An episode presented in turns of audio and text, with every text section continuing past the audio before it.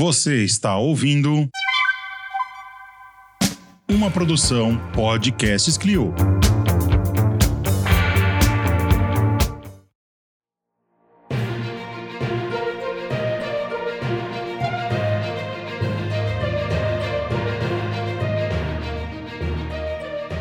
Olá, queridos ouvintes, tudo bem com vocês? Aqui é o Gustavo Nalvo, estamos começando mais um Plantão Museando. Isso mesmo, Plantão Museando para trazer para vocês as notícias atualizadas do nosso campo, campo da museologia, campo dos museus, campo da cultura. E para compor essa bancada hoje comigo, eu chamo ela Juliana Gueiros. Alô, Brasil!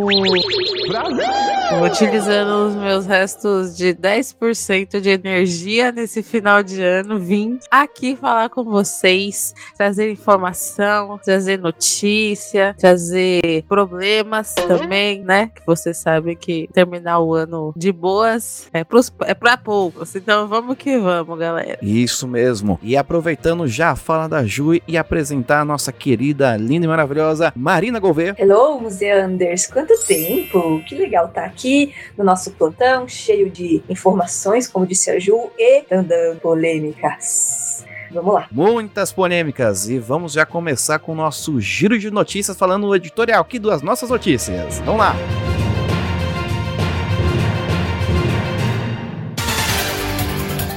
É nós na fita. Museu das Favelas abre ao público neste sábado no centro de São Paulo. Matéria do G1. É bomba! Museu Thyssen de Madrid recebe obras da Ucrânia para protegê-las das bombas. Notícia do Zero Hora. E não fez mais do que a sua obrigação. Eu sei que você ouviu a voz da sua mãe aí na sua cabeça, mas enfim. É verdade. Portugal promete devolver obras de arte e outros tesouros a ex-colônias aqui da Carta Capital. Quem é vivo sempre aparece. Museu do Seridó inaugura exposição presencial. Matéria direto do Museu Seridó. E são essas notícias que vamos tratar aqui hoje e já vamos, não vamos perder mais tempo. É plantão, plantão é rapidinho, então já vamos para a primeira notícia.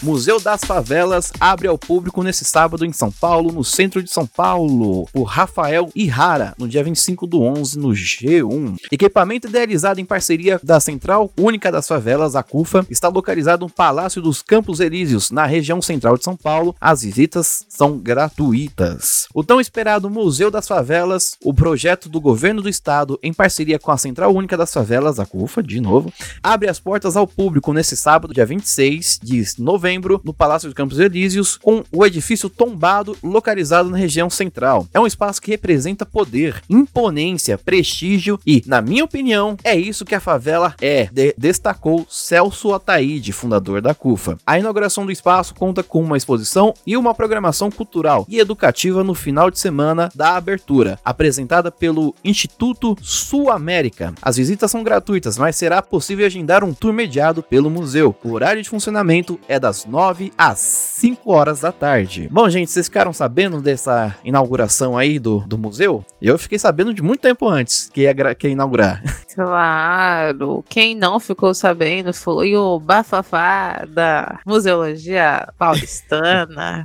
Pois é, galera, eu tava sabendo também, ansiosa para conhecer o espaço polêmico. É, eu acho que a gente sabia que ia rolar faz um tempo, muito porque a gente conversou com gente que tá incluída aí no processo, né? O próprio João, manda beijo pra João, pra ele aparecer aí no nosso episódio qualquer dia, né? Passar, passou aqui na frente, dá um oi que a gente tá aqui pra conversar com você.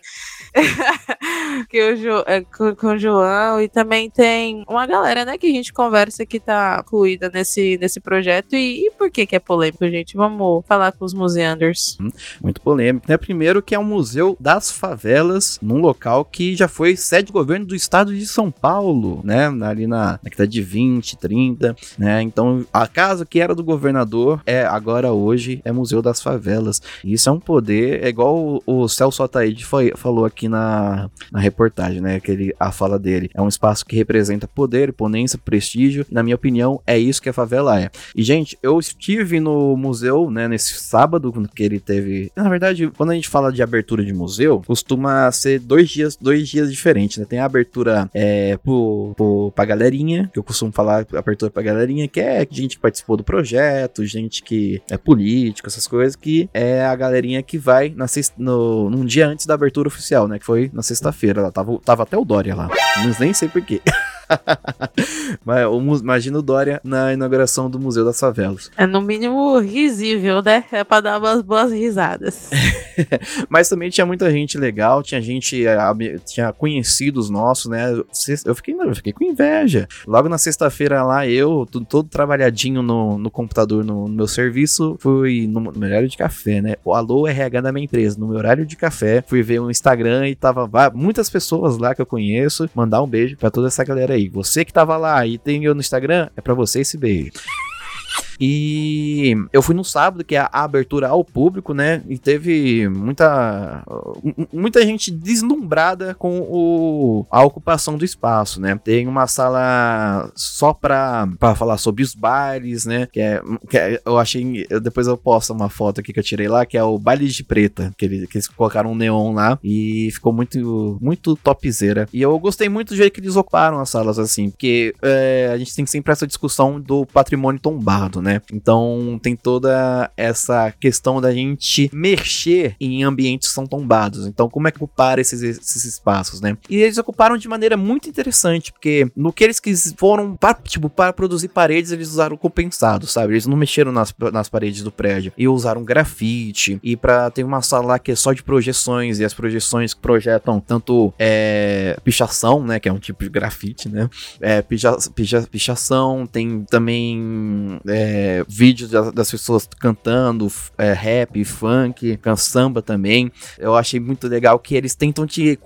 Essa sala das projeções tenta te encaixar como se estivesse dentro de uma sala no meio da, de, de, uma favela. Porque tem as janelas da sala e tem um projetor, tem projetores que jogam uma imagem bem na janela e eles fazem imagem da janela que a gente teria, tipo aqui em Goianás mesmo, sabe? Eles projetam a rua do, do, do pra te dar essa, essa, essa ambientação. Achei muito legal. E eu achei incrível como ocuparam espaço, assim, é uma exposição pequena, né, tá na abertura do museu, mas tem muito potencial. É, eu gosto muito da subversão que o Celso dá até no próprio, né, no que ele fala na notícia, né, que há um espaço de poder e para ele poder é o que as favelas têm, né. E é legal a gente falar da CUFA, né, que é a Central Única das Favelas, que tem o Celso e também é, é dos anos, acho que 80, né, com o MV Bill, eles fizeram essa parceria aí e hoje estão lá, é uma ONG que atende a mais de 26 estados, assim. É, um, é, é, é, é uma das ONGs mais interessantes quanto à reafirmação de, de identidade periférica, né? Das favelas mesmo. E quanto a essa, subver essa subversão, eu acho muito também interessante como é um processo de ocupação, né? Assim, do espaço, que é muito. que corrobora muito com a ideia de museu, de ecomuseu, né? Que a gente tem até essa questão da gente ter a, o espaço do museu ocupado por quem realmente por, pela sociedade e fazendo coisas com, para, com, e, para e com a sociedade, né? O li que também né, na, na, notícia falar que tem cursos, tem várias coisas para se ter esse caráter uh, realmente criativo dentro do museu. E eu acho isso muito importante. Outra coisa que eu acho interessante sobre este museu é a gente lembrar do Mário Chagas, porque a gente tem um museu de favela lá no Rio de Janeiro. Que olha que, que, que doideira, né? É um museu de. É um, é um museu, acho que é um museu de. É um ecomuseu barra museu de território, né? Se alguém, se alguém é, não, se alguém quiser, inclusive, vir aqui conversar mais com a gente sobre ecomuseus, museus de territórios, etc. A gente até tem episódio. Inclusive, Mário Chagas, se você quiser aí, que eu sei que você tá ouvindo, se você quiser vir aqui conversar com a gente sobre isso, seria interessante demais falar sobre esse projeto, que é a ocupação da própria, né? Do, dos próprios espaços periféricos como museu, né? Essa subversão também de que você a, a própria história, a história do Rio de Janeiro é contada, o acervo de fato do Museu de Favela, é, Museu de Favelas são as pessoas e o espaço, né? E, e eu acho que, eu não sei se deu pra entender, mas assim, no Museu das Favelas de São Paulo a gente tem a favela dentro do museu. E no Museu de Favelas do Rio de Janeiro, na verdade, se musealiza o próprio território ah, da periferia, o próprio território das favelas, né? São, são espaços, as pessoas e, e todas as memórias que percorrem as ruas desses locais. São espaços de ocupações diferentes, né? Lá no museu aqui do, de São Paulo, há um prédio histórico que representa o, o poder, né, da, do governo do estado de São Paulo. Ele é ocupado pela favela, né? Lá ele já tá num, num- um outro tipo de ocupação. E também é, eu lembro de, de comentários assim de entre, entre amigos, né, sobre por que fazer um museu da favela no meio do, do, do centro de São Paulo, naquele prédio de casarão antigo, sendo que a gente tem poucos é, centros culturais, a gente tem poucos é, equipamentos de cultura nas periferias de São Paulo, né? Tipo, em Guaianazes mesmo, o museu mais perto da minha casa é o museu do Parque Ecológico do Tietê. Tá a mais ou menos ali uns, uns 10 quilômetros, por aí, sabe? O museu mais perto da minha casa, assim. Então, eu lembro que teve essa conversa, né? Por que, que fazer lá e não? Mas, e também tem o contraponto, né? De fazer lá e chamar a atenção, de chamar, de, de fazer é, a reafirmação dessa ocupação, né? É interessante. O pessoal do Museu da Favela venha falar com a gente. É, talvez seja um hack de dentro, assim, um jeito de hackear por dentro do sistema, não sei, é, um, é realmente um processo de subversão, mas é interessante, muito bem lembrar do Gu, da gente lem- reafirmar que existem culturas é, periféricas e dentro das favelas e que elas estão acontecendo e que existem espaços de cultura dentro das periferias, existem construções coletivas de memória, né? O acervo da Laje é um próprio exemplo disso. Existem vários outros espaços é, e que a gente tem que também voltar a olhar a isso. Acho interessante para os museanders, caso queiram visitar, saber onde é, né? É na Avenida Rio Branco, tá no Campos Elíseos e fica aberto de ah, terça a domingo, das nove às seis. E eu queria saber, é de grátis, Hugo? É de grátis. É de gratuito, gratuito. Eu, eu Então pelo menos, não bora. paguei nada. É, dá pra reservar online, tá, gente? Sem entrar nos links. Eu acho que é no É no Simples. E é só você pegar o ingressinho com o seu nome, chegou lá na, na, na recepção, você falar o seu nome e o nome dos seus convidados, assim, que eles nem precisa mostrar QR Code, nada, sabe? Só falar o nome que ela busca, busca lá na lista. E eu só quero fazer um adendo aqui que sobre representatividade. Gente, vamos tentar falar com o Museu das Favelas aí. Mas eu achei muito legal a questão de representatividade, que a equipe, pelo menos o que eu observei da equipe do Museu das Favelas, muito diversa. Diversidade, assim, é, desde PC, é, nossa, eu ia falar PCB. É, ai, PCBs, PCDs. Aí, aí, De, aí desde PCB. e nem, nem se fala PCD também. Nem, No É. caso, não, é pessoal com deficiência. E, mas assim, pode ser que tenha pessoas com deficiência no PCD, no PCD também. A gente não sabe. Conheço, inclusive. conheço pessoas. É. E é isso. Não, opa, peraí. A Bin, não conheço ninguém do PCB, tá bom, Bin? É. e é isso, gente. O pessoal do Museu da Favela vem falar com a gente aqui. Mari, quer comentar alguma coisa? Sim, eu queria, eu quero muito conversar com eles, porque numa breve conversa que eu tive com eles, né, eles estiveram na, encontrei com eles no, no Museu da Bolsa mesmo, eles foram lá dar uma olhada no- na, na constituição da exposição lá do Museu da Bolsa, é, e também encontrei com eles no último encontro paulista de museus que teve recentemente.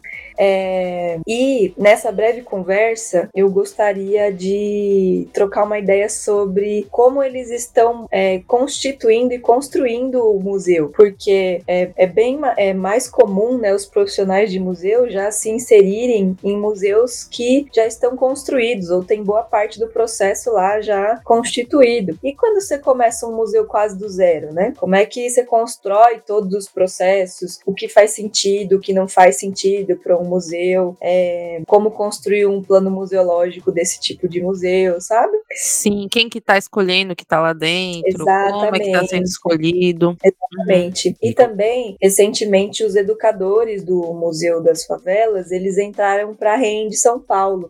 É, e é uma articulação muito importante, né, ter, ter eles por lá. Então, é, também queria entender como que tá sendo a formação dessa equipe, sabe? De toda a equipe, né? Como que, como que tá sendo criada a identidade desse museu. Não a identidade do marketing do museu, né? Mas a identidade da, que é composta pela, pelo perfil das pessoas que, que estão lá, né? Como é que essas pessoas estão montando tudo isso. Eu tô bem curiosa para conversar com eles sobre isso, sabe? Diante de todas essas polêmicas, como eles se sentem lá dentro, sabe? Como é Sim. é que. Como é Quem que visita. O, quem visita, exatamente. Como é que o público tá lidando com isso, o entorno, como é que tá sendo essa relação, entende? É porque ali embaixo da.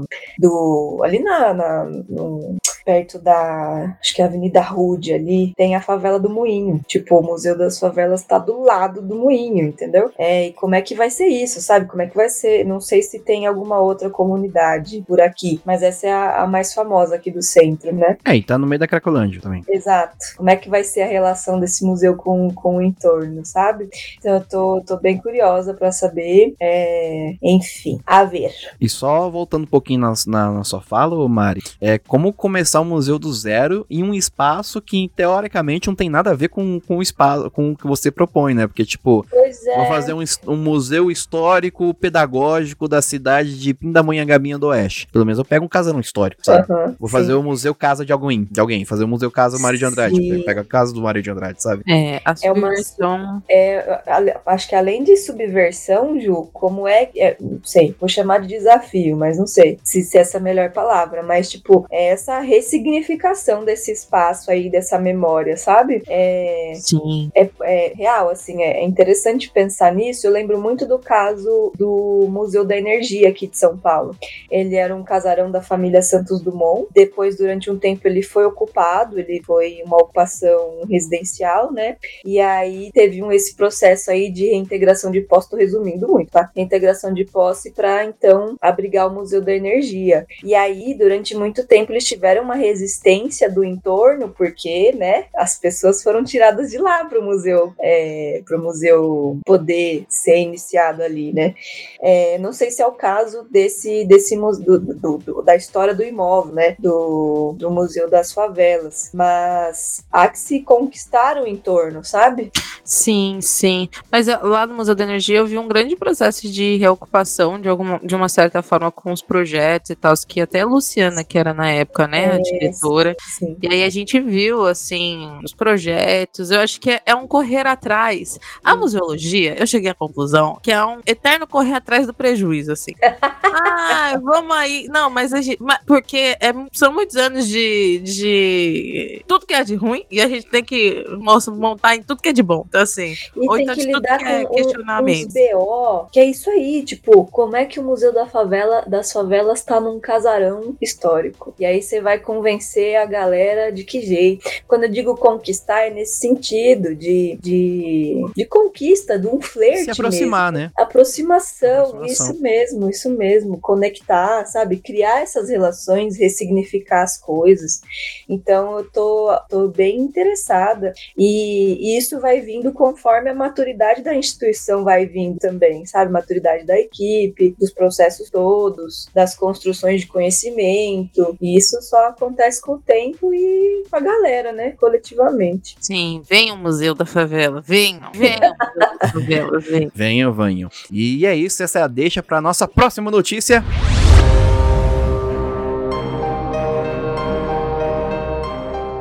Nossa próxima notícia, Gustavo. Vamos lá. Essa notícia aqui, ela não é tão legal assim, não é uma novidade, né, de abertura. Na verdade, ela é um pouco triste. É, é o seguinte, então sabemos sobre a guerra lá que tá rolando entre Rússia e Ucrânia, né? E é, a Ucrânia preocupada, né, com, enfim, seu patrimônio que está sendo perdido aí durante esse processo de bombardeio, é, fez um acordo com uma instituição de Madrid, o Thyssen, e foram enviadas 70 obras ucranianas que raramente foram vistas até expostas até mesmo na Ucrânia, foram mandadas para lá, para Madrid. Elas vão ficar lá por um tempo tempo e depois vão itinerar para a Alemanha, né? É, eu estava pesquisando aqui, são 70 obras, ó, e a exposição chama No Olho do Furacão, Vanguarda da Ucrânia, entre 1900 e 1930. E o, o presidente deles, né, o, o, o, Zelensky, ele diz que, é, enfim, basicamente, né, estão tentando destruir esse patrimônio da, da Ucrânia, né, porque, enfim, quando a gente tem uma guerra, há também que, não, não há, né, mas é, é acontece, né, de haver a, a guerra simbólica, né, então a destruição dos símbolos, as destruições culturais, né, é, e aí numa tentativa de mostrar o que a Ucrânia tem de diverso e de, de cultural, isso na fala do presidente deles, é, ele está mandando essas obras aí para itinerar pela Europa, e isso simboliza para ele uma aproximação entre Ucrânia e Europa. Então, assim, a gente já consegue ver aí a, uma motivação, um estreita, uma tentativa né, de estreitamento político da Ucrânia em relação à Europa, que é um, um dos principais motivos dessa guerra, né? A Rússia não gostou muito dessa aproximação aí, né? É... Putin ficou putinho. Putin. Ai, eu precisava fazer essa piada. Me desculpa. Poxa vida. Enfim, e aí eu fico muito interessada nesse, nesse uso político das obras. Enfim, a Tali dizendo na matéria que essas obras não estavam expostas, elas foram raramente expostas na Ucrânia e agora elas foram enviadas para a Europa. São peças raras. Tem, ele está usando arte, patrimônio, cultura como moeda política, né? Eu tô achando interessante isso. É, e aí ele traz aqui a, a, a matéria traz aqui um recorte do que contém essa exposição, né? E aí diz que é uma seleção que vai da arte figurativa ao realismo socialista, passando pelo cubismo e pelo construtivismo. E os artistas famosos são, vamos lá, hein? Alexandr Bohomazov. Alexandr Bohomazov. Famosíssimo. Vasil Yermilov. Vasil Yermilov. E Anatol Petrinsky. Anatol Petritsky que vocês não estão vendo, mas a tela da, da mata toda babada aqui da qualquer, coi qualquer coisa, o, a mulher do Google fala pra, pela Obrigada, pode ser, pode ser. E detalhe, olha que fofoca, isso aqui é fofoca. Essas obras foram tiradas lá de Kiev durante um bombardeio. E aí a equipe de monitoramento, existe um movimento chamado Museums for Ukraine, para tentar salvar o patrimônio, enfim, versões aí, peças patrimônio do, do dos bens patrimoniais da Ucrânia, tem esse movimento, e aí a, a coordenadora, né, a que tá à frente desse movimento, ela estava 10 10 minutos monitorando o trajet, a, a trajetória do, da, dessa logística, né, que estava transportando as 70 obras da Ucrânia para a Espanha. que mais? É, é claro. Sim. Isso aí, para mim, a, o jogo político tá claro. Termine aí, Mac, eu já falo. É, deixa eu ver. Tem uma fala aqui muito interessante, ó, sobre patrimônio e guerra. E eu acho esse assunto, pessoalmente, né? Eu, eu sou fofo, eu sou Zé Povinho. e aí, é, vou contar um caos. Muito bom. Até, qualquer espaço é espaço para causas de Maria. É, cabe, um cabe vinheta do Causos, causos cabe, da Marina? Cabe vinheta, cabe vinheta. Causos da Marina. Causos da Marina. Causos da Marina. É, eu pude, graças a Dilmãe, fazer um intercâmbio, é, estudar algumas disciplinas de museologia, é, do curso de museologia lá na Finlândia, ou seja, ao lado da Rússia. É, e eles também têm questões de território com a Rússia, né? A Finlândia já foi da Rússia, já foi da Suécia e depois conseguiu aí a sua independência. E aí, o caso é, é nesse, nesse intercâmbio que eu pude fazer, eu tinha uma matéria que era sobre patrimônio em tempos de guerra, porque né, a Europa tem história muito próxima com a guerra. Aqui talvez essa, essa disciplina não faria sentido, né? Eu já comentei aqui, eu acho, em algum episódio, que talvez faria sentido a gente pensar em, em mais em desastre natural, assim, ou coisa do tipo, né? Em... Já, a gente já até, até correu, tentou correr atrás de, um, de alguém para falar dessa pauta. É verdade, é verdade. Enfim, é, e aí a, a Zé Povinhagem, é, a fofoca é, a Unesco, ela indica, é, isso eu aprendi nessa matéria, tá? Não sou eu falando. A Unesco, né, depois, enfim, criada depois da no contexto do pós-guerra, né, indica ali onde os bombardeios não deveriam acontecer, justamente para não se perder o patrimônio durante as guerras, né?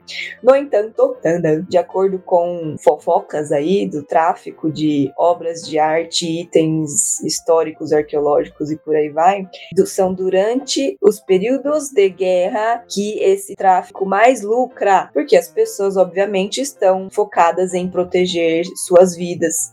Então, é, o patrimônio fica vulnerável, mais vulnerável, né? E aí tem gente, enfim, os colecionadores de plantão aí, talvez até pessoas por trás de grandes museus que conseguem lucrar é, sumindo com essas obras, ou então pegando elas para expor em outro lugar e não devolve mais, entende? Então, é, o que tem por trás dessa notícia não é tão somente um acordo político do presidente tentando se aproximar é, da Europa, mas será que não é um dá aí uns quadrinhos para eu te ajudar, sabe? Isso aí já eu, eu especulando, porque ainda assim, obra de arte é um, um, um bem que vale dinheiro. Tipo, Moeda vale de troca. Muito, moeda de troca, vale muito dinheiro, sabe? Ainda mais obras raras como essa que estão falando aqui na, na notícia. Obviamente, ali o discurso oficial está dizendo que é em prol da preservação do patrimônio artístico da Ucrânia, porque eles estão em guerra. Eu não duvido que essa seja né, uma das motivações. Mas. Olha, ninguém faz. Olha, eu não Ninguém é acredito no bonzinho, bem do ser humano mais. Ai, Exatamente. que é bonito, que eu vou, eu vou conservar porque é bonito, que não sei o quê. Exato. Olha, poucas pessoas fazem museologia por amor como nós.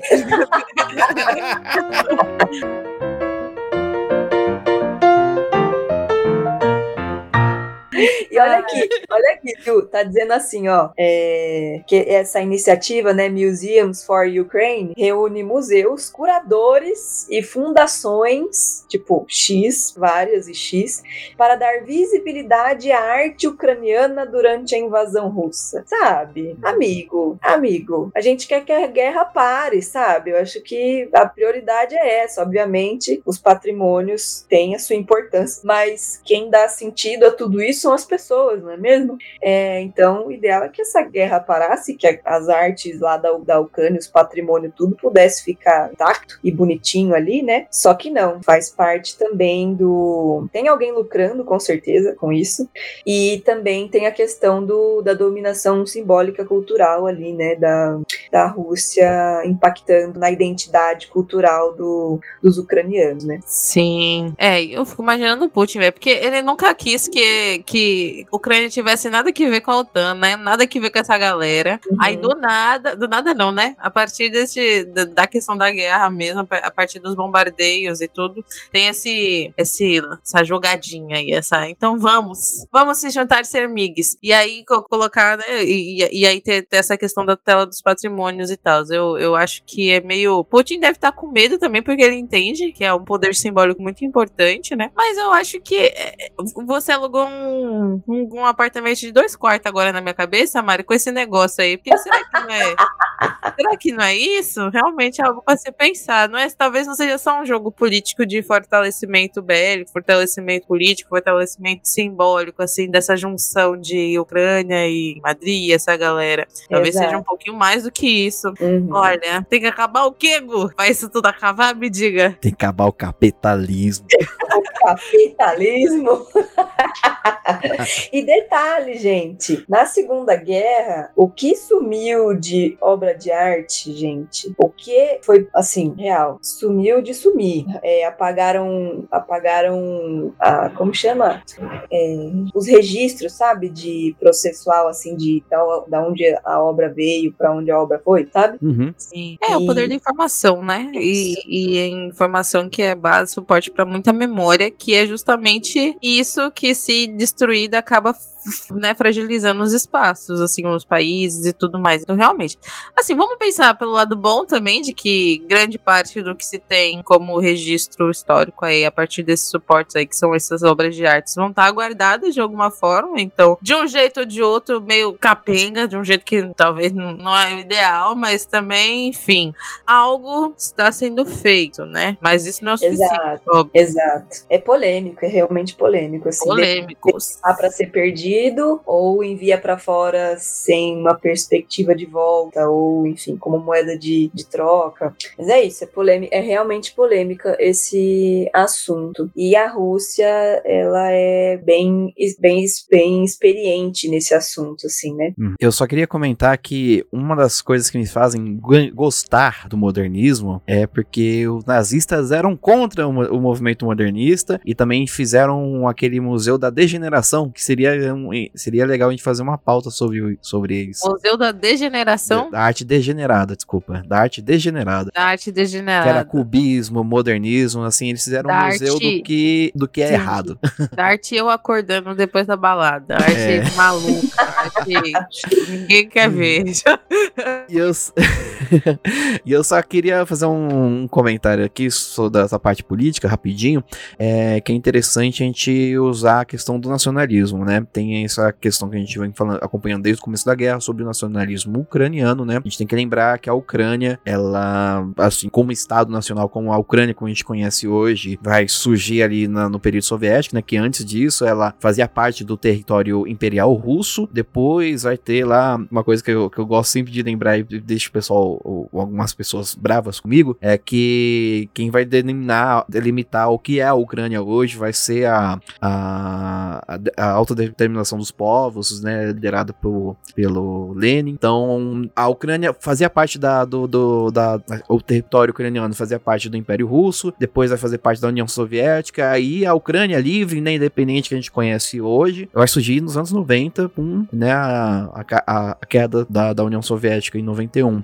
Então, é interessante a gente ver fala- o Volodymyr, né, o, Vladimir Volodymyr Zelensky falando sobre a, a arte ucraniana, porque se a gente for pensar no contexto histórico ali, o que, que é arte ucraniana, né? Porque antes era Império Russo, depois União Soviética, né? O realismo soviético já fala o nome, né? Então, fazia tudo parte de um país. Então, é, olha como que a gente usa, utiliza da arte para reafirmar nacionalismo, né? E também para tratar de questões políticas. Então, acho que como ele fala, ele para para onde que ele manda? Ele não manda para China, ele não manda para os Estados Unidos, ele não manda, não manda, sei lá, algum outro país em outro mundo, em outro lugar. Ele manda pra Europa, da onde ele tá tentando se aproximar, da onde ele tá tentando entrar na questão do euro, né? Ele tenta reafirmar essa história, essa nacionalidade ucraniana como uma nacionalidade não asiática, né? Que aí entra a questão também do do, do a, orientalismo, né? Ele tenta se afastar do Oriente para se aproximar do, do, do Ocidente. Tem toda uma questão política aqui que é interessante a gente analisar também. Muito eh, Sim, muito cabeçudo essa notícia. Sim, quem quiser Total. conversar sobre isso, galera, estamos aqui também. Falar, manda um zip drop e a gente faz. Eu achei bem profunda essa, essa matéria, assim, tem, parece que é uma coisa boa, né, uma, um- uma coisa esperançosa, mas na real, sei lá, acho até que o Putin pode se sentir provocado nesse sentido, sabe? Até E ficar ainda mais putinho. Ai, meu Deus. Sabe o que é interessante? Porque um é Vladimir Putin e outro é Volodymyr Putin, é, Zelensky, né? Só que os dois falam, é tipo, a única coisa que muda é a pronúncia do russo pro ucraniano. Porque os russos chamam o, o Zelensky de Vladimir Zelensky e os ucranianos chamam o Putin de Volodymyr Putin. Ah, é o A- sotaquinho. É, é a, a única diferença da, do- da pronúncia Uhum. das línguas, né? Sim, sim. Os dois são Vladimir, né? É, Usando também a línguas. é isso aí.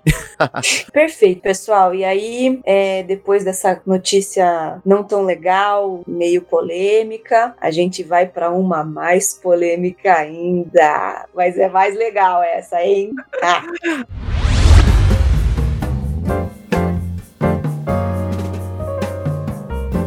Ora, pois, Portugal, então, promete devolver né, as obras de arte e outros tesouros a ex-colônias. Foi pro Sérgio Lira que escreveu esse babado no dia 25 do 11, na, na, capta, na é Carta Capital, né? Foi? Carta Capital. Aí tem um trechinho bom, que é assim, para desgosto e ira dos eleitores do Chega, que é esse partido, né, ultradireitista liberal, só coisa, o chorume, a curva do rio, da, e das viúvas, né, da ditadura sal, salazarista e dos portugueses saudosos dos tempos áureos das navegações do Ministério da Cultura do país. O ministro, desculpa, da Cultura do país, Pedro Adão e Silva, olha que interessante o e Silva. Ora, ora, ora, eu sempre fico, quando eu sempre, ó, quando eu vejo o português com sobrenome Silva, eu falo, porra, eu fico puta, sabe? Eu, eu falo tipo assim, gente, enfim, promete durante sua gestão tratar de devoluções das ex-colônias de obras de arte, bens culturais, objetos de culto e até restos mortais ou ossadas retiradas das comunidades originais durante séculos de dominação. Então, este moço, Pedro Adão e Silva, que é da família que colonizou metade do Brasil, provavelmente, que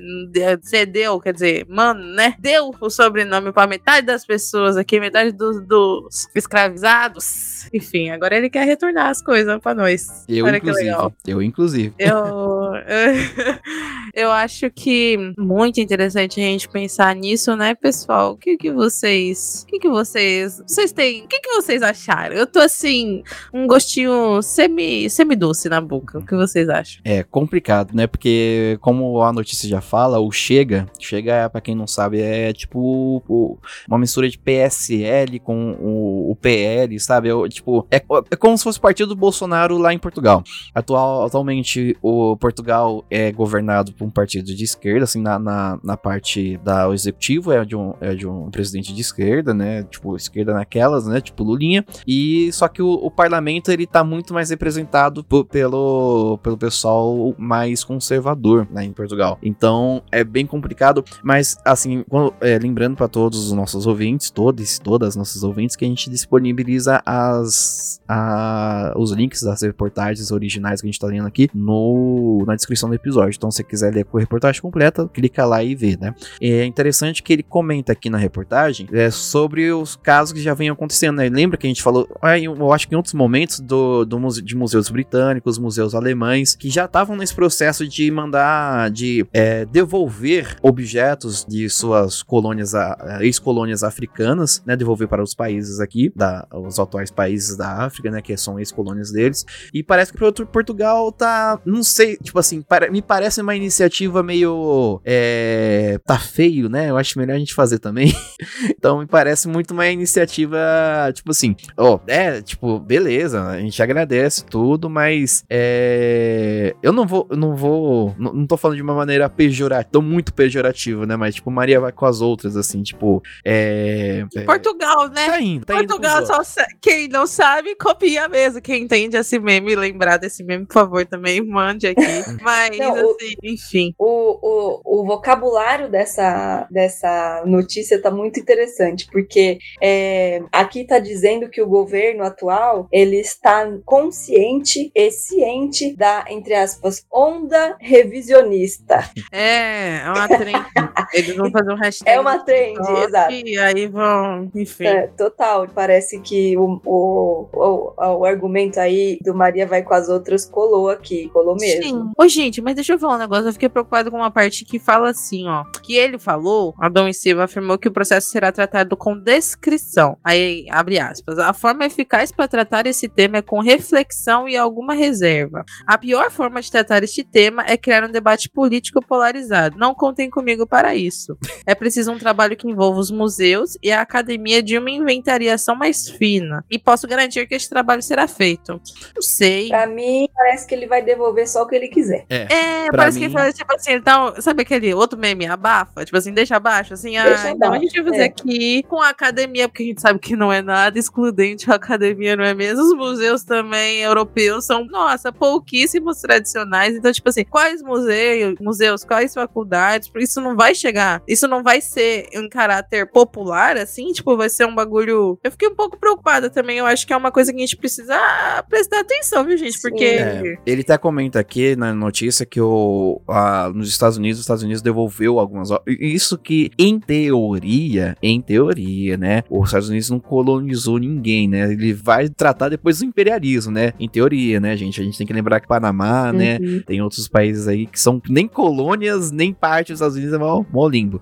Mas aqui, ó, em setembro, em setembro a Justiça dos Estados Unidos ordenou envio ao Egito 16 tesouros avaliados em 4 milhões de, de euros, cerca de, cerca de 25 milhões de reais. Cinco dos artefatos pertenciam, pertenciam, entre aspas, ao Museu Metropolitano de Arte. Os museus franceses comprometeram a fazer o mesmo, né? Teve aquela onda também de devolver a- artigos pro, pro Egito, né? Principalmente porque tá, tem o nosso novo museu do Cairo lá. A gente também já comentou aqui no Plantão Museando. E é interessante, né? É- é- gente, não se fala em auditoria, não se fala em consulta Uhum. pública, não se fala em, em nada. Tipo, não se dá uma lista do que eles pretendem devolver. É um Exato. é um pronunciamento, tipo, tem uma, umas paradas aqui que vocês não sabem o que é. Provavelmente eu também não sei. Tá ali, a gente vai escolher, a gente vai. O que, que a gente vai menos sentir falta e o que, que mais vai ficar ruim se a gente não devolver. Né? É. Ba- Basicamente. Sim. E pelo que eu me lembre, o, foi uma política do, do- no caso do Egito, né? A- até a- essa reportagem fala, dá esses exemplos, né, dos Estados Unidos, Egito e tal. Mas que eu me lembre, o ministro lá de arqueologia e turismo, não sei o quê,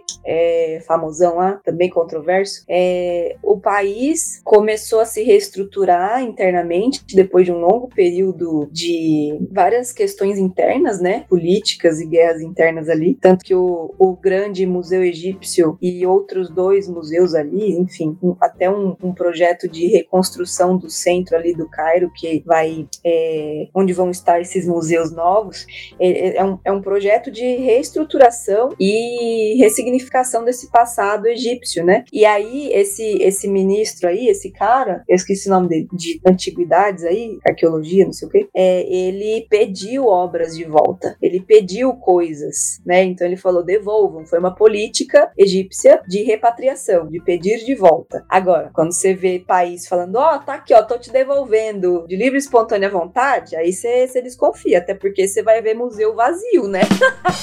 Total. Tem uns museus lá que só tem coisa de outro país, caceta. Como é que vai fazer? O Museu Gente. de Londres tem coisa que é da, da Escócia, que é tipo ali do lado, sabe? E não é Gente, deles. quando é que o povo não vai- entender que obra não é tapué pra você pegar e nunca mais devolver, velho? Vai que E fica, fica um exemplo aqui, ó. É, ano 2020, ano da pandemia, a gente tava, tava rolando um- uma exposição aí nos CCBBs do, do Brasil, né? Nos Centros Culturais Banco do Brasil, que era a exposição do Egito. E essa Uhum. exposição do Egito era uma exposição, né? As peças eram emprestadas de um museu, de- do Museu de Turim, se não me engano, que é um museu É. italiano. É, Né? Não, veio do Egito, tipo, veio do Egito, mas quem mandou pra cá foi, foram os italianos. E é, bicho. não pode Sim. pegar a travessa bonita da sua mãe e usar. É simples. Poxa. Olha, olha esse pedaço aqui também da reportagem falando sobre Portugal, né? Ó, sobre, ainda sobre a onda revisionista que ele estava falando ali, ó. O revisionismo histórico provoca, no entanto, um peculiar incômodo em Portugal, país pequeno que busca nas glórias do passado um caminho de afirmação no mundo moderno. Mesmo as mentes mais progressistas têm dificuldade de se desvencilhar do orgulho colonial. Gente, é real isso. Os caras têm têm orgulho de, de, tipo, pelo, pelo que eu ouvi, né, das minhas andanças por aí, há uma polêmica assim. Na a época das, das, das expedições ali de Portugal, né, colonizando a galera toda, meio que o assunto era, como assim o Portugal, país pequeno, pessoas analfabetas, pessoas, tipo, país pobre, Fedorentas. fedorentas conseguiram chegar em tudo quanto é lugar desse mundo e fazer vingar a colônia deles lá, entendeu? É, então eles têm esse esse orgulho aí imbricado aí na, na cabeça deles e, e de fato tipo é, é de desconfiar um- uma política de devolução de, de peças e é bem como o Gu falou, eu não sei o que é isso aqui, tá aqui desde 1500, vou devolver pra você Não, pô, aqui Tava passar, aqui, ó. Não tô usando, não. passar um veja, eu devolvo.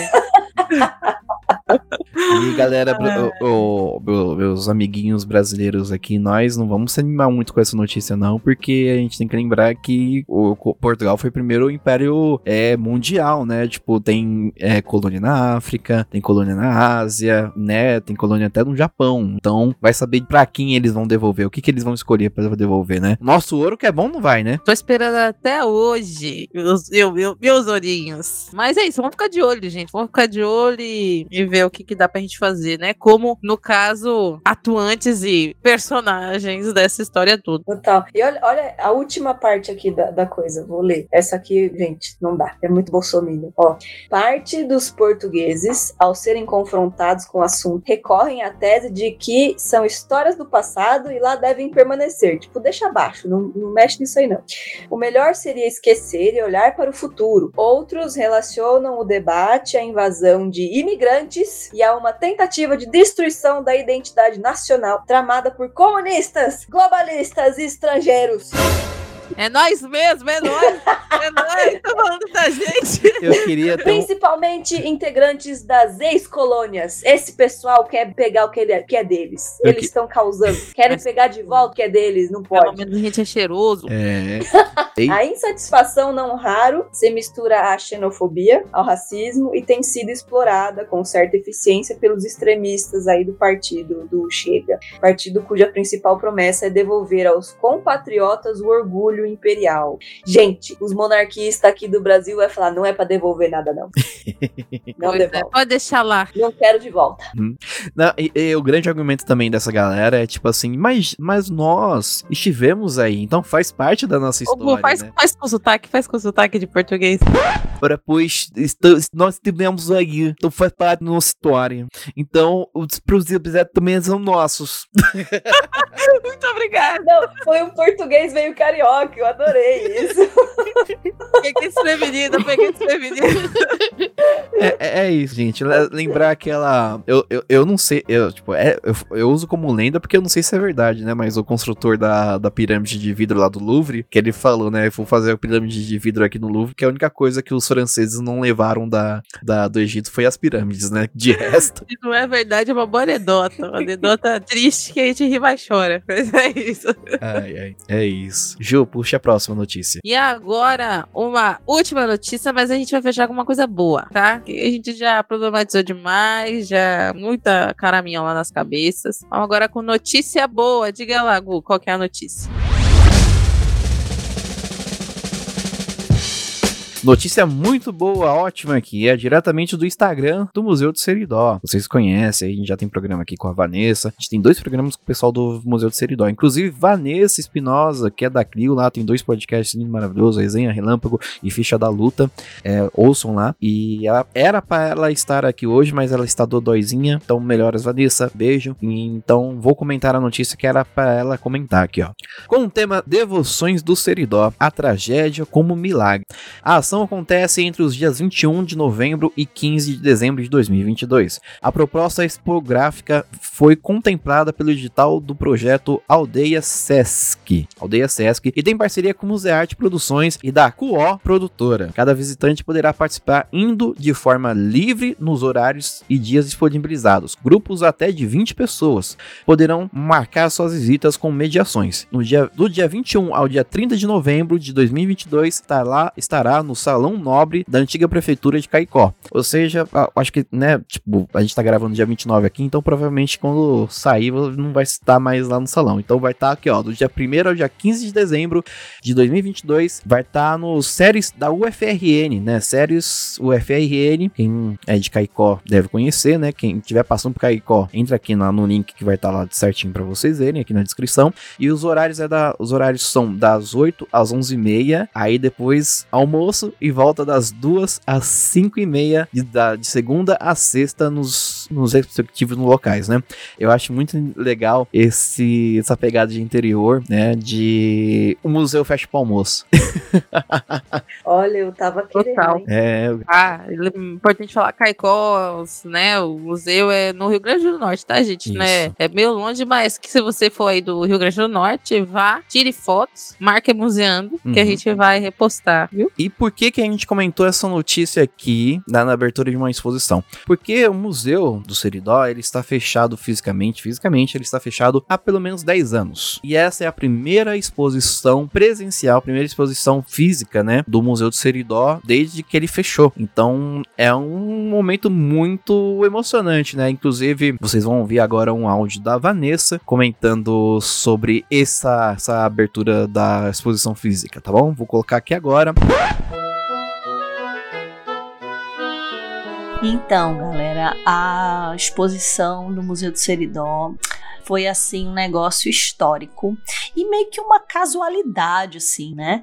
E tava eu lá como gestora num conselho de cultura, né? Estavam formando o conselho de cultura, fazendo regimento tal, e eu fui chamada, né, para comparecer. E aí tinha a produtora cultural do SESC que me lembrou, né, do edital e disse que é, a gente poderia participar tendo alguma produtora que se responsabilizasse é, pela parte financeira, que era algo que a gente nunca podia entrar porque somos universidade. E a partir desse convite, um projeto chama Aldeia Sesc, a gente fez o projeto, submeteu e fomos contemplados, né?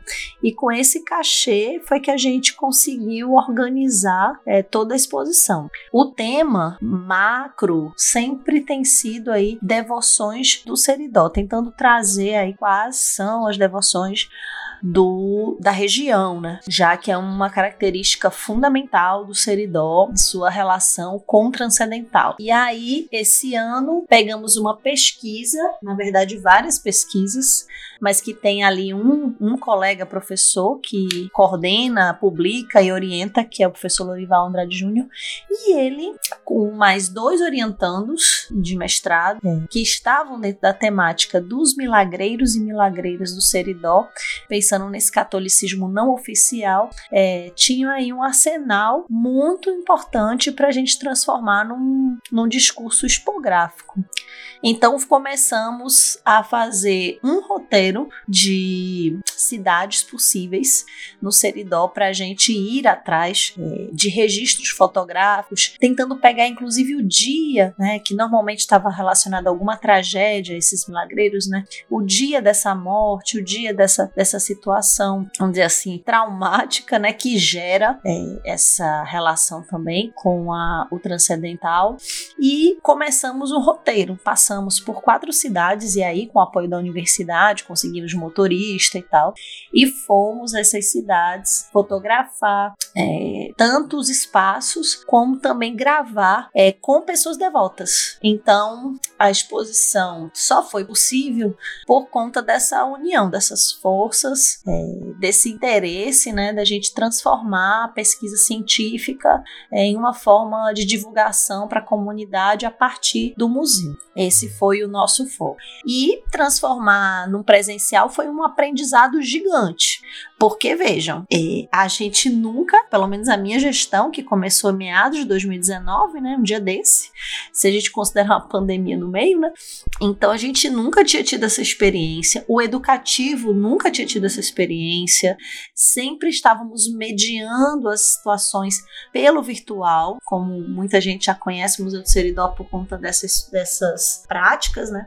Então foi uma adaptação gigante, sabe? De é, temos que ter a versão para impressão, temos que ter um folder. É, a gente fez o folder digital, porque não tínhamos recursos de fazer muitos folders para as pessoas levarem mas é, toda essa coisa de você pensar os layouts para o impresso, fazer é, para gráfica, né? As versões para gráfica, a curadoria não é uma curadoria, a gente, a gente tudo trabalha muito experimental, assim, né? A gente não tem curadores de, de, de museus, assim. Então sempre tem uma pegada muito é, artesanal, experimental nesses processos do Museu de Seridó, que é muito bom, porque a universidade é isso, né? É ensino, pesquisa e extensão Então, na parte aí da, da do ensino, acho que foi uma aprendizagem para toda a curadoria. Então, a gente dizia: olha, gente, para exposição precisamos botar menos, não precisa ser tão, sim, tão uma linguagem tão científica, vamos adaptando. A mesma coisa o educativo, né? Conversou com a educadora museal da nossa rede de museus, né? Nós temos aqui é, três museus na UFRN, e aí uma, uma das educadoras deu um apoio muito bom assim para ajudá-los a pensar a mediação com crianças, com adultos, né? A não mediação, né? Quando você só quer tirar, a, a pessoa só aciona quando quer tirar alguma dúvida. Então, todo esse processo e também essa coisa do, do material, assim, é, é muito interessante, porque, vejam, a gente não. A gente pensar, talvez até o mais difícil, né, para quem está acostumado com a presencialidade é, o virtual já estava meio que a gente já está meio que acostumado a fazer um roteiro no, no site.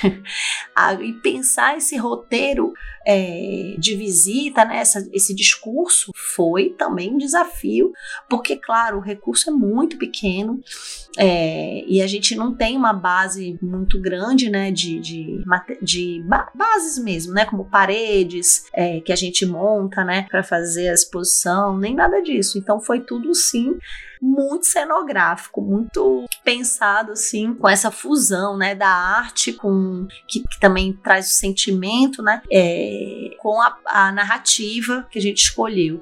Então ficou no final um negócio muito bacana. É, vamos ter a exposição virtual a partir do dia 15 de dezembro, que vocês vão poder dar uma olhada é, nela mais um pouco, um pouco mais de conteúdo, né, porque não é presencial, a gente vai ter lá outros conteúdos e fica o convite, já que nem todo mundo pode ir ao Museu do Seridó ainda.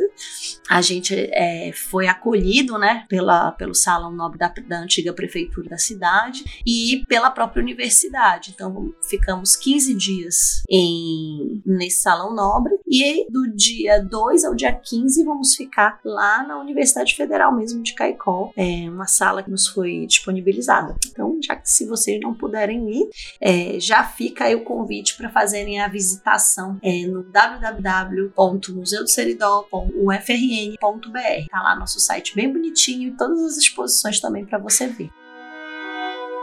Aí, bom, vocês ouviram aí, a gente aqui no passado, no dia 29, a gente não ouviu, né? Então não, não sabemos o que, que a Vanessa falou. Espero mas... que ela tenha falado tudo bem da gente. É, mandado beijos, tudo, né? Então a gente faz nossos pequenos comentários aqui. Gente, é muito interessante, né? Eles usaram um espaço público, assim, da prefeitura e da própria faculdade, né? O Museu Seridó, ele é da UFRN. E para poder fazer, continuar essa exposição, né? Tipo, eles literalmente estão, estão fechados fisicamente, mas as atividades continuam, principalmente a atividade da exposição, né? O que vocês acham disso? Ah, eu acho legal que o Seridó ele sempre teve tá ativo desde a pandemia, desde, sim, eles estão sempre foram muito ativos, sempre fizeram coisas no Instagram, coisas online, então eu acho que deve ser um gosto muito, deve ser muito gostoso assim pra galera voltar realmente. Claro que a gente voltou a usar máscara, voltando um monte de coisa, a gente acabou dando um passinho para trás, né, dentro do que a gente tem como Covid ou até 10 10 anos, foi bem antes da Covid, né? Apesar de parecer que fazem 74 anos que a gente tá em época de Covid, mas 10 anos fazem um tempo, eu acho que é, são várias superações, né? Os próprios 10 anos, mais os 10 anos, mais os 74 anos de Covid que a gente viveu nesses últimos quase 3 anos, né? Então,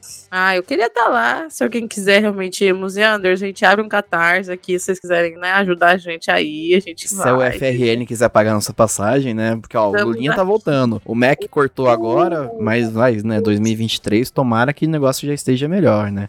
É, estamos aqui prontinhos para fazer vários stories, mas assim, é isso, desejar todo, toda o sucesso que vai mais mais exposições virão, isso com certeza. O museu não é um prédio, não precisa de um prédio. A museologia não precisa de um prédio para existir. E nem um museu.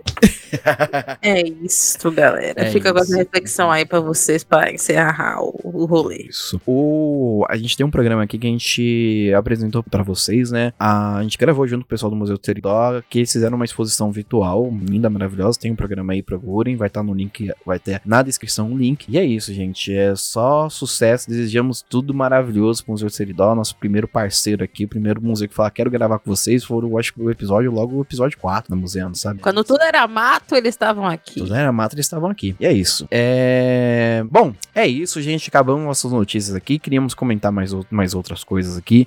É, tava pra gente comentar também sobre a, aquelas manifestações do pessoal jogando tinta nos quadros e colando a mão com super bond. Pô, isso aí ficou faltando, hein? Ficou Vamos, faltando. vamos lançar. Vamos lançar um EP sobre isso? Bora lançar? Vamos. Eu acho que vale um EP. O que você acha, Mari? Vale É. um EP? É, pode ser, pode ser. É, eu queria comentar também como, rapidamente, assim, como foi o Encontro Paulista de Museus. Pode comentar. Notícia bônus! Notícia boa! Notícia bônus. Tadã! Não é nem notícia, né? Só um relatinho aqui, aproveitando o espaço. É, ah, no, no início aqui de novembro, a gente teve o Encontro Paulista de Museus, que depois de um tempão foi presencial no auditório do Museu do Ipiranga, do Museu Paulista. Foi o primeiro evento nesse novo museu, no, no auditório novo do museu.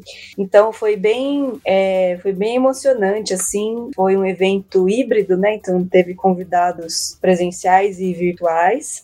É, e assim, a- as mesas que eu participei do primeiro dia foram sensacionais, assim, porque já começou a primeira mesa com ninguém menos Marília Bônus, é, falando sobre a definição, exato, a definição de museu, a nova, né? Que, enfim, a gente entrevistou Marília, entrevistamos Bruno, e eles começaram falando disso, né? É, e o tema foi sobre. O, o título né, da, da- dessa primeira mesa foi A Nova Definição de Museus do ICOM e a Contribuição Latino-Americana. E aí teve a participação também do professor querido Camilo, Camilo Vasconcelos, né? Do, do MAI e do PPG MUS. É, a Marília, maravilhosa. É, teve também a participação do William Rosas, ele é lá da Colômbia, é, falando sobre a contribuição Latinoamérica na, na elaboração dessa nova definição de museu, né? É, foi muito incrível ver essas pessoas falando presencialmente sobre esse processo, sabe? E sobre a importância da, da, da nossa presença na, na construção toda, né? Só, só contando para vocês, eles fizeram como se fosse um trocadilho assim, não foi, é, não é nova definição que contribui na América Latina, e sim a América Latina que constrói a nova definição, basicamente isso, né? Jogamos como nunca, perdemos como sempre. Enfim, e a segunda mesa, gente, foi sobre é, 50 anos é, depois da mesa de Santiago. E o título é 50 anos após a mesa de Santiago do Chile. Ausências, aprendizados e deveres. Devires, desculpa. E aí, o lance é quem participou dessa mesa. E, e... Exatamente. Yara Matos, a grandiosa Maria de Lourdes Parreiras Horta, que é a moça lá que fez A a, braba. a braba. Essa que, enfim, pioneira da educação patrimonial aqui. E, tadã, eu não sei falar francês, mas é o Hugh Varin Bohan também participou. Não sei, ele tá o muito Daddy, nosso O Daddy. Varin Bohan participou. é, ele fala um português muito bonitinho e participou virtualmente, obviamente, né? Amiga, você sabe se tem gravado tudo isso aí? Olha, eu acho se não tem, provavelmente terá, porque o- os vídeos, é, o, o- o Encontro Paulista de Museus costuma disponibilizar. Não sei quando, deve ter no, no, no Cisen, sabe? No canal do Cisen, deve ter por lá. É, teve online também, teve presencial, mas você podia se inscrever online também. Isso, então, por isso que eu. Só que como eu, eu consegui só participar de nenhum, aí eu vou ter que ver. Mas eu acho que deve, deve, é, todos foram gravados, né? Transmitidos. Eu tô vendo aqui na, no. Tá, no, tá no, no YouTube do Cisen mesmo, aqui, ó. isso, isso. Tem um de três horas aqui com a Inês Gouveia, inclu- inclusive. inclusive. Tem também, tem também. É, Então Ela vai foi lá no, no, no segundo YouTube, dia. no Cisen. Eu coloco, eu coloco o link no- na descrição. Fica a dica, fica a dica aí, galera. É, foi um evento muito legal. Foi muito legal poder ver esses. é, tipo assim, as referências pra gente, pelo menos aqui São Paulo, essas pessoas são muito referência, muito. E poder ver elas contando a construção do campo da museologia, né, principalmente nessa segunda mesa, né?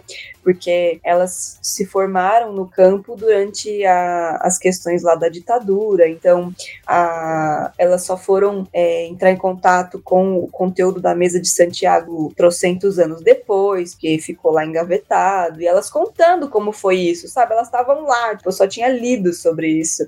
E eu tava no mesmo lugar que essas pessoas falando como foi, sabe?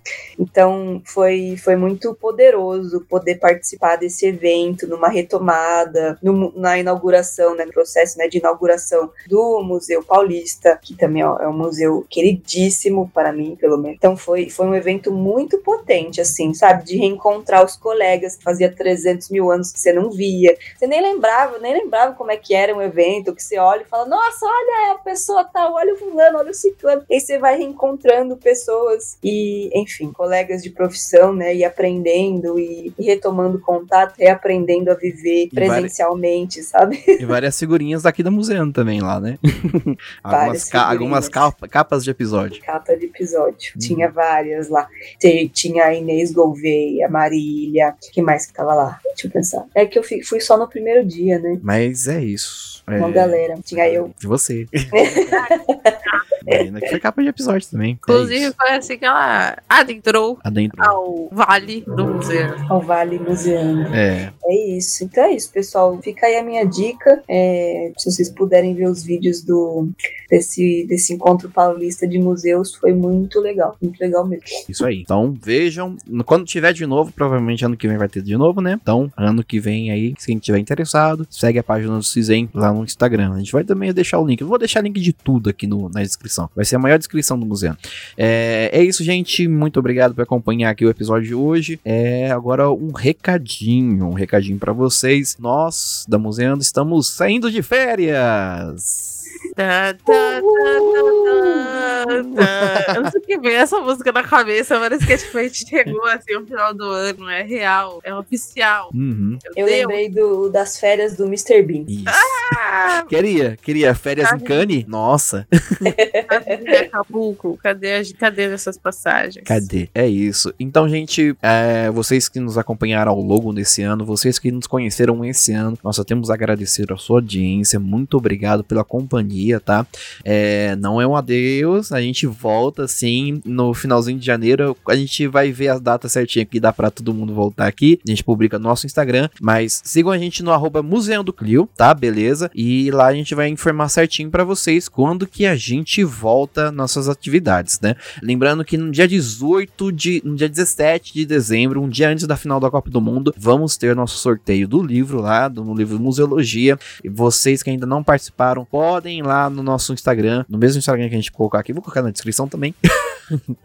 para vocês irem lá comentar, com- comenta, né? Marca dois, dois amiguinhos, curte a publicação e segue a gente para vocês participarem do sorteio, tá bom? No dia 17 a gente vai ter o nosso sorteio. E é isso, a gente marca quando que a gente volta nossas atividades. Mas esse foi o último programa do ano. Mas a gente volta, gente. Calma. Não Calma. chora. A gente volta. Vai ser ótimo. A gente vai voltar com novas pautas. A gente já vai aqui organizadinho pra vocês. Mas se vocês tiverem. Sempre bom lembrar que se vocês tiverem alguma dica, alguma coisa, querem gravar com a gente, igual já aconteceu, né? O pessoal mandar mensagem pra gente gravar. Vamos, que a gente se organiza, grava e a gente faz, tá bom? Não se esqueça de comer muito panetone, muito chocotone. Mais uma vez, ouvir Então é Natal da Simone on repeat, tá bom? Todas as versões, a instrumental, a ela, a em pagode, eu quero em todas que você tiver, tá bom? É, estourar o champanhe e aproveitar, né, gente? que- Porque esse ano não foi nada fácil. A gente aqui, quem acompanha a gente desde o começo, sabe que passamos por poucas e boas, assim, dá, dá pra ver na nossa voz, muitas vezes, que a gente tá cansado, estafado, não, não aguenta mais nada, mas eu acho que a gente encerra esse ano aí com uma vitória muito significativa pra cultura, a gente encerra aí com ares de esperança, e eu quero que os museanders aqui que acompanham a gente, que estão aí construindo a museologia junto, né, tenham esse, esse ar aí de renovação, que a gente volta também com novidades. Não esquece que não se coloca uva passa em farofa, em arroz, nada. Só no panetone. Eu acho que isso é, o meu princip- é a minha principal, tá? Minha principal questão aqui. Cuidado que nós temos muitos ouvintes cariocas e inclusive os nossos ouvintes cariocas provavelmente colocam uva passa no hot dog. E olha Mas lá. aí. Eu adoro uva passa na farofa e no arroz. Olha, gente. Olha, olha, Marina. Um olha, Racha no Marina. elenco. Acabou. Clima Acabou, galera. tenso entre os brothers. Essa festa virou um velório. Gente, é um, é, um, é um saborzinho, assim. Eu faço em casa até, eu sei fazer, fica maravilhoso no arroz. Nossa senhora, eu adoro. É Eu acho um isso. crime. Posso dar o meu recadinho de, de férias, fim de ano também? Pode, à vontade. Eu achei lindo a Ju falando, e nossa, realmente é, a questão da uva passa divide a gente, e a gente passou por um processo de divisão muito grande. É, temos aí uma esperança para ver se as coisas podem ser diferentes, né? É, não, não digo isso num sentido iludida, né? Num sentido, é, como fala, ingênuo, né? Mas num sentido um pouco mais democrático, um pouco mais, é, um pouco menos lazarento. Então, espero que a gente possa reconstruir, continuar construindo e reconstruir o nosso campo, né? É, recuperar o que precisa ser recuperado, renovar o que precisa ser renovado. Isso para a área da cultura no geral, né? Com essa nova perspectiva e esse novo horizonte. Não novo, não tão novo horizonte, mas um horizonte um pouco menos caótico. É, enfim, voltaremos em breve. Saudade é bom, saudade faz bem, não chorem, Zeanders. E já que estamos em clima de férias, gente, eu queria deixar uma dica de um filme horrível que eu assisti na Netflix, mas é muito didático para a gente entender sobre as questões de patrimônio e valor simbólico. É uma, é uma comédia, não é comédia, mas é um filme romantiquinho, chama-se As Cores do Amor. E aí o plot é ah, o casal improvável, obviamente. É, o, o moço é um mocinho bonzinho, só que ele é um empreendedor que quer construir um resort, é, reformar o hotel mais antigo da cidadezinha lá, pra transformar num resort pra atrair turista. E a galera da cidade não quer, porque todo mundo gosta daquele espaço, tem memórias afetivas ali. Só que ele- a cidade não podia fazer nada, porque em teoria aquilo lá não era um patrimônio, não era histórico, né? E aí a mocinha, ela é bibliotecária e ela faz uma pesquisa pra achar algum motivo pra transformar aquele hotel num, num ponto histórico, né? Num patrimônio. E ela consegue, gente. Você Ah, deu spoiler. Aí sim. Spoilers. eu não vou dizer como, mas ela consegue. Mas enfim, o fato é, é um, um romancezinho que fala sobre a importância do- das memórias afetivas e das, das coisas simbólicas não palpáveis, dos valores que a gente atribui aos nossos bens patrimoniais. Ai, já que Mari deu uma diquinha bem bestinha, vou dar outra diquinha bem bestinha, que não é Diga. bestinha. Pois dei, vai- pois dei. que é um dorama. Muito massa. Adorei. Eu sou dorameira, sim. Ao bonde dos museanders dorameires, por favor, vamos se juntar. Mas é uma- um dorama que chama Dali Shin, é, é Dali e and the Cocky Prince. Não sei como é Manda o link que eu coloco na descrição. É, vamos, vamos colocar, tá na Netflix. E é, de- é dentro de um museu. Ela é dona de um museu e é um museu particular. E aí tem, umas, tem uns negócios contra lucro, contra. Tem uns questionamentos aí, tem umas coisas que eu concordo, tem outras coisas que não. E a gente pode discutir melhor sobre isso, mas é bem Vou legal. assistir, Ju. Vou assistir. É bem legal. Vamos. Ai, eu, Vou eu tô triste que eu terminei ontem, já tô em tristezas. Tá mas é ressaca. ótimo. Ressaca, ressaca de dorama. Será Exato. Se, será se cabe um episódio Museologia Mainstream 2? Ai, podemos. Vamos ver. Chegando, hein? Tá chegando. Tá chegando, tá Chegando. chegando.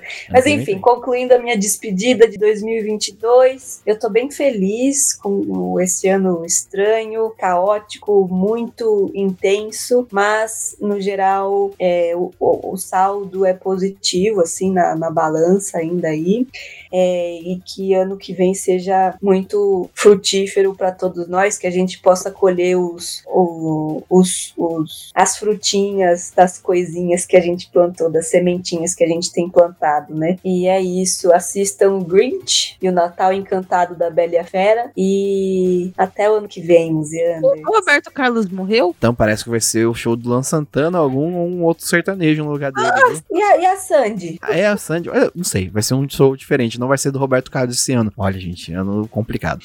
É, É, quero aproveitar a dica da Mari, do, do primeiro filme que ela falou lá. Do E, Ah, do, dos- das cores do amor. e Cores do Amor. E, e que ela foi falando, eu lembrei de um filme que é um- a história é um pouco parecida, mas qual que é a história? É o filme Narradores, Narradores de Javé. Narradores de Javé. Já ouviram falar? Não. Tá no YouTube. No YouTube vocês conseguem lá Narradores de Javé, tá o filme completo. É um filme brasileiro. Qual que é o enredo da história? Ah, tem uma cidade no interior de algum, de algum estado do Nordeste, eu não, não lembro agora qual que é, que ela vai ser imundada por conta de uma represa. Só que os moradores não querem que essa cidade seja imundada. Então, porque qual que eles conversam com os, os- eles conversam com os engen- engenheiros da obra e os engenheiros falam, ó, a gente só não imunda se tiver algum valor histórico. Aí o que, que eles falam? Bom, a cidade é antiga, val- a- o valor histórico é que eu não falta nessa cidade. Só que é uma cidade que todo mundo é analfabeto. Uma, uma pessoa ou outra sabe ler. E lá tinha um carteiro, que esse carteiro é uma pessoa que sabe ler e escrever muito bem. Só que um carteiro numa cidade onde quase todo mundo é analfabeto, pra que que serve, né? Então que para ele salvar o emprego dele, esse carteiro, ele começou vai escrever várias cartas assim, com, é, criando histórias fantasiosas sobre as pessoas, fofocas sobre as pessoas da, da cidade, enviando pra esses parentes das pessoas, sabe? E ele é ele, o pessoal descobre, ele é expulso da cidade, só que pra salvar a cidade, pra poder escrever um documento, escrever a história da cidade, mostrar que a cidade é um patrimônio histórico, eles vão lá chamar essa esse cara pra poder escrever a história da cidade. Ele vai trabalhar com história oral, vai trazer muito legal. É muito legal, gente. Assistam, Olha Narradores de Javé. Tá no YouTube. Viu? Fácil, fácil. Demos, É muito demos uma legal. programação inteira os É. museus para as férias, né? Programação de férias, exatamente. É isso.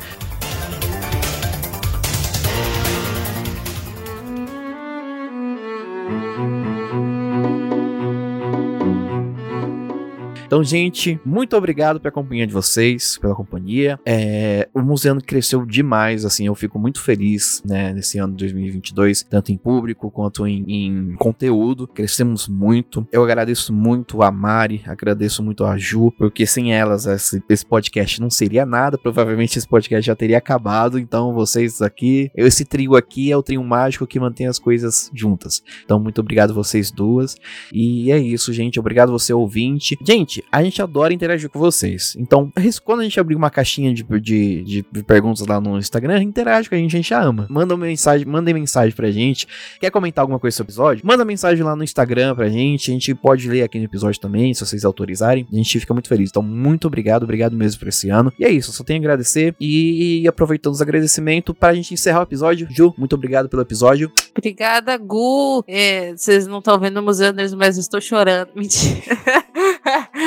Ai, mas é, é, subiu aqui uma coisinha de choro, porque, véi, eu acho que o Anders é um projeto tão nosso. E eu acho que o pertencimento é tão importante dentro de uma sociedade que só quer destruir a gente, dentro de um, contexto político que só quer fazer com que a gente pare de fazer o que a gente gosta de fazer. Então, assim, pra mim, eu acho que a gente é resistência, assim. Nosso museandinho de guerrilha, muito amor, porque a, a guerra, né, essa, essa, essa, esse contrafluxo depende muito do amor que a gente sente pelos nossos pares, né? Então, eu sou muito agradecida também. E tô muito feliz de que não vou ver mais vocês por um tempo, porque eu tô muito cansada. Mas eu também já tô com muita saudade, eu juro por Deus. Eu amo vocês. Olha ela, olha ela, morde a sopra essa menina. Beijo, Museanders. Amo vocês também, amo todos. E vamos que vamos. E é isso, Ju. Também tô emocionado aqui. Quase chorei, segurei, porque sou muito másculo, né? E é isso, Mari. Hum. Mari, muito obrigado por gravar esse episódio com a gente hoje. Ai, eu que agradeço sempre, né? É sempre muito bom estar aqui com vocês. É, apesar do cansaço, do- de todas as nossas trocentas mil tarefas da nossa vida, de vai lá, vai pra cá, trabalha ali, trabalha lá. E que nem a Ju falou, a gente gosta de fazer isso aqui, então é sempre é, quase um, um sopro de revitalização, assim, quando a gente conversa, né? A gente sai daqui sempre muito feliz. Então, eu sempre, sempre serei grata à nossa construção constante aqui no Museando. E só, como é que é? Um- um- uma pessoa muito querida, beijo, diz assim: foguete não dá ré. foguete não tem ré. É isso, pessoal. Então, fiquem aí com, com essa reflexão também. muito, sempre muito feliz e muito grata de, de participar e compor e correr atrás das coisas aqui do Museando. E é isso, vamos, vamos construindo, as pessoas estão conhecendo cada vez mais nosso trabalho. É, e é muito legal, assim, quando. É, é, legal quando alguém vem e reconhece né, o nosso trabalho e fala, ah, eu ouvi no Museando tal coisa. Aí você dá uma piscadinha pra pessoa assim, a pessoa se toca. Ah, é você! sé. Então, é, enfim, é bem legal. Tem, tem essa, essa parte da, das pessoas que acompanham a gente. Muito, muito obrigada. Os professores que acompanham a gente, que participaram de alguma maneira da nossa formação, sendo como professor de sala de aula, como referência de texto, enfim. Então, sempre, sempre por perto de alguma maneira. Muito, muito obrigado. Professores que vêm gravar com a gente também, né? Todo mundo que já veio gravar, colegas, doutorandos, mestrandos, educadores, profissionais de todas as áreas. É, também é parte, tem, tem, o, tem o, o dedinho de cada um de vocês aqui na Museando, com certeza. É, ninguém faz nada sozinho. Obrigada, galera. Bom, muito mais emocionado agora. Eu só tenho a agradecer. Muito obrigado você, querido ouvinte, que ouviu a gente até esse finalzinho aqui. Toda essa babação aqui, toda essa é, é, é, é essa puxação de saco entre nós aqui. Então, muito obrigado. E é isso o que eu tenho a dizer para encerrar esse programa e encerrar esse ano, esse ano letivo, esse ano de gravações da Museando, é que o museu segue vivo e a Museando também.